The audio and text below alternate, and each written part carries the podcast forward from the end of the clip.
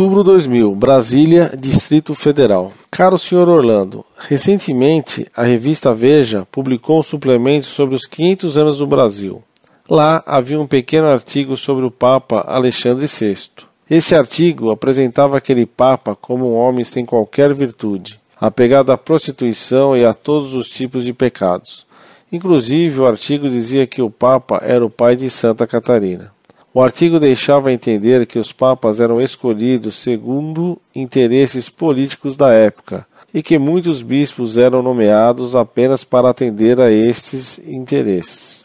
A revista apresentou a Igreja como movida apenas por interesses políticos e que os padres que reclamaram dessa conduta da Igreja foram perseguidos e excomungados. Eu gostaria de saber a sua opinião sobre a Igreja Católica na Idade Média e se ela representava os interesses de Deus na Terra, mesmo mergulhada no pecado e, portanto, entregue nas mãos de Satanás.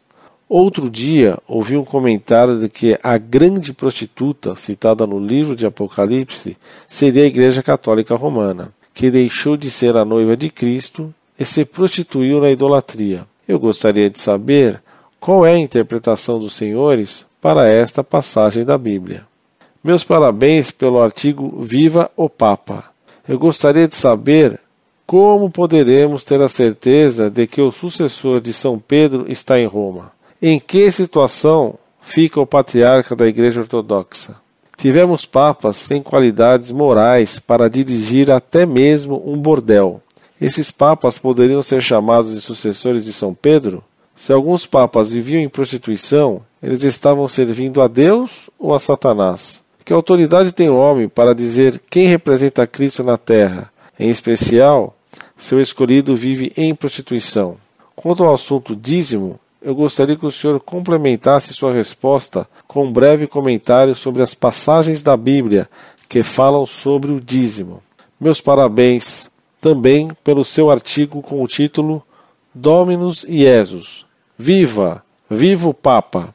Gostaria de saber se este documento da Congregação para a Doutrina da Fé já reflete a luta travada no Vaticano pela sucessão do Papa João Paulo II. Prezado Salve Maria. Perdoe-me a demora em responder suas cartas. Eu estava na Europa e chegando apressei-me em respondê-las. Darei uma resposta em conjunto às seis perguntas que você me mandou. Antes de tudo, Agradeço seus elogios a meu trabalho sobre a Dominus Jesus. Isso me faria supor que você é um católico antimodernista. Entretanto, outras frases e dúvidas colocadas, além de uma certa ojeriza contra o papado que transparece em suas perguntas, me deixam a impressão de que você é protestante, ou pelo menos está contaminado pelo espírito protestante. Vamos às suas questões.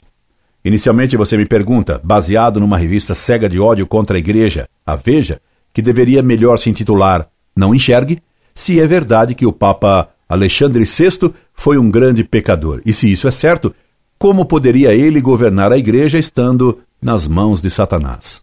Noutra mensagem, você me pede que lhe explique como papas que viviam em prostituição, servindo Satanás, podem ser chamados de sucessores de São Pedro.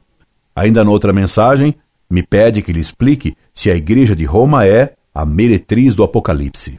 Depois, noutra carta, indaga se a luta em torno da Dominus Jesus reflete a luta pela sucessão de João Paulo II.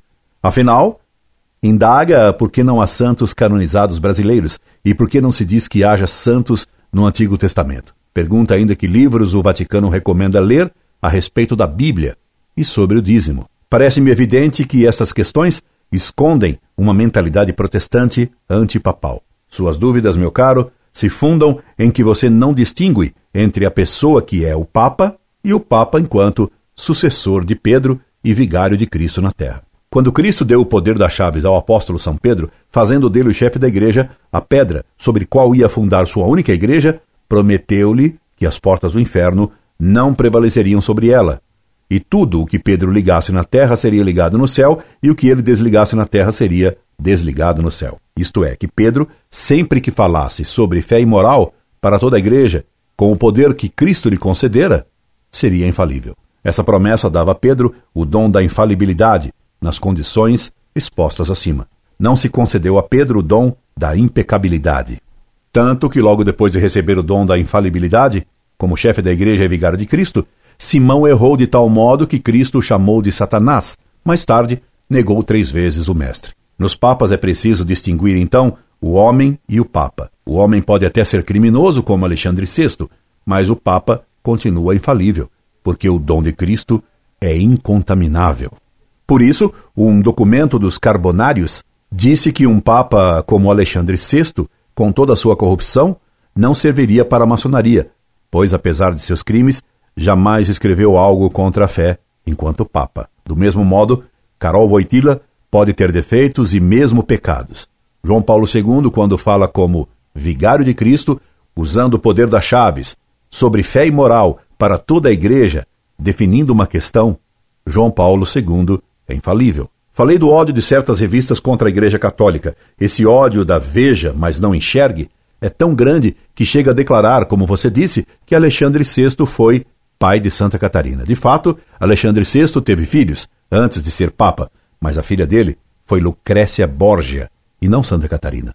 E a Veja nem se preocupa de verificar qual teria sido essa Santa Catarina. Sendo calúnia contra a Igreja Católica, sempre haverá quem acredite, sem verificar se é verdade ou não. Como você engoliu essa besteira devido à ignorância do repórter da Veja e do ódio geral contra o catolicismo? Você deveria se perguntar por que sua prevenção contra o papado lhe faz aceitar, sem exame maior, calúnias e mentiras. Isso indica preconceito e não amor à verdade. E você me pergunta como fica a igreja ortodoxa a Igreja Cismática Oriental sem o Papa. Fica mal, porque quem não está submetido ao Papa não está submetido a Cristo. E os patriarcas cismáticos de Constantinopla, Moscou, Atenas, Antioquia e etc. são cismáticos, estão fora da unidade da Igreja. Está dito que há um só Deus, uma só fé e um só batismo. A Igreja de Cristo é uma só, e quem está fora dela não terá salvação como proclamou o Quarto Concílio de Latrão, extra ecclesia, nulla salus. Como Lutero e outros hereges, você me pergunta se a meretriz, de que fala o Apocalipse, é a Igreja Católica. É claro que não. A Igreja Católica Apostólica Romana é a única esposa de Cristo. A Igreja Católica nunca poderá deixar de ser a esposa de Cristo, porque senão a promessa de Cristo de que as portas do inferno não prevaleceriam contra ela teria sido uma promessa mentirosa, e Cristo não pode mentir porque Cristo é Deus. A meretriz de que fala o Apocalipse é a sinagoga de Satanás, de que fala o mesmo Apocalipse. Apocalipse, capítulo 2, versículo 9. E o que é a sinagoga de Satanás?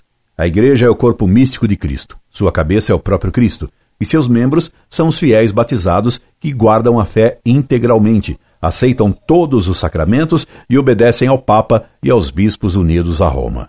A meretriz, ou a sinagoga de Satanás, é constituída por todos os que são filhos do demônio, querendo fazer a vontade de Satanás.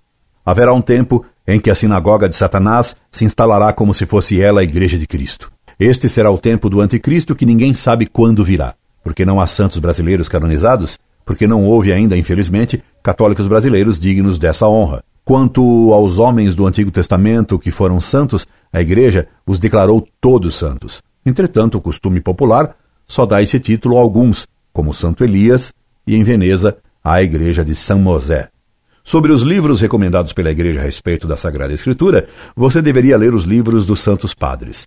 Chamam-se Santos Padres os grandes doutores e santos dos primeiros séculos da Igreja. A coleção desses livros foi publicada por Mini e consta de centenas de volumes. Procure lê-los, fará muito bem a você. Sobre o dízimo, a Igreja manteve essa lei, mas exigindo que seja pago o dízimo não literalmente 10% do que se ganhou, o mandamento diz para pagar segundo o costume, porque a igreja, como mãe, se preocupa com a miséria do povo. E já que me pede um texto bíblico sobre o dízimo, lembro-lhe a frase de Cristo descrevendo o fariseu que se orgulhava dizendo a Deus: Pago o dízimo de tudo que tenho. Lucas capítulo 18, versículo 12. Incorde Jesus Semper, Orlando Fedeli.